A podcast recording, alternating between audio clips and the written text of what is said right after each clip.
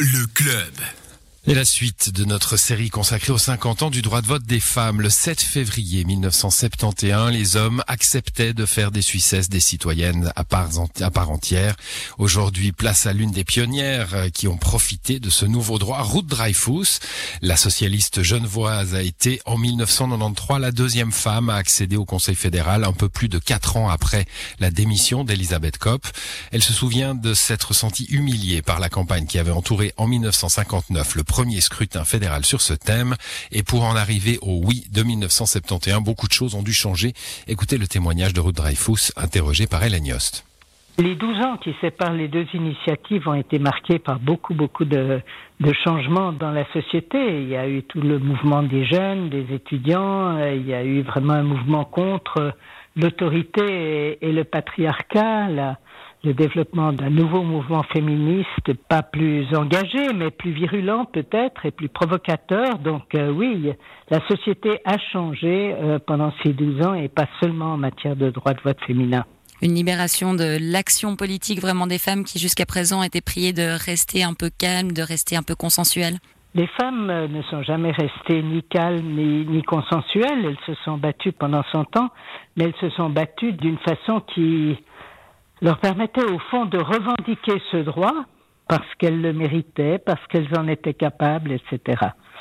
À partir de 59, les femmes euh, en majorité se sont dit ben voilà, on n'a pas à mendier pour un droit, il faut le conquérir. Encore un petit regard vers le passé, si vous le voulez bien, lors de votre arrivée au Conseil fédéral. Est-ce que vous-même, vous aviez conscience de faire l'histoire? Comment vous vous sentiez à ce moment-là?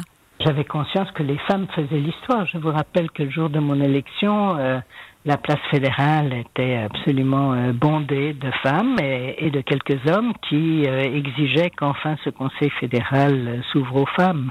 Et après une première qui avait tourné court, il était clair que c'était le moment et c'était le désir de très nombreux et très nombreuses citoyennes.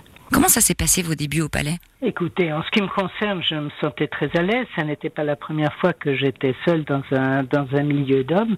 Mes collègues ont eu un peu plus de peine, peut-être, à comprendre en fait quel type quel type d'être je pouvais bien être, mais ils sont intelligents et ils s'y sont mis très vite. Donc une curiosité, mais pas vraiment d'hostilité, si je vous entends bien. Aucune hostilité. Je crois que mes collègues étaient en fait très heureux aussi que euh, la Suisse ait franchi ce pas d'avoir de nouveau une femme au, gouvernement et, de préparer la suite, c'est-à-dire d'autres élections de, femmes au Conseil fédéral. Ça change quelque chose d'être une femme en politique, Ruth Dreyfus?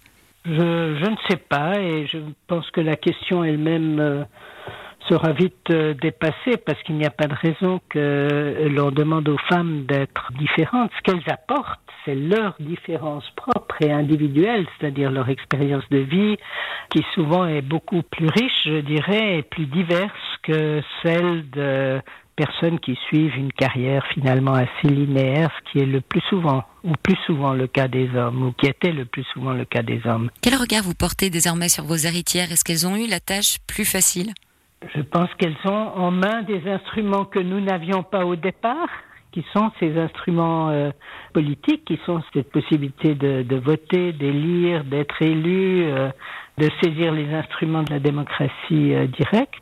Mais elles découvrent, je dirais, au fur et à mesure qu'elles avancent, les difficultés aussi peut-être de leur vie quotidienne. elles posent de nouveaux thèmes sur la table et c'est très bien qu'elles aient développé, je dirais, un, un censeur plus fin de ce qui reste de discrimination et de ce qui reste en fait à faire pour avoir une société où les hommes et les femmes sont réellement égaux et, peuvent s'épanouir euh, selon leur libre choix, les uns comme les autres.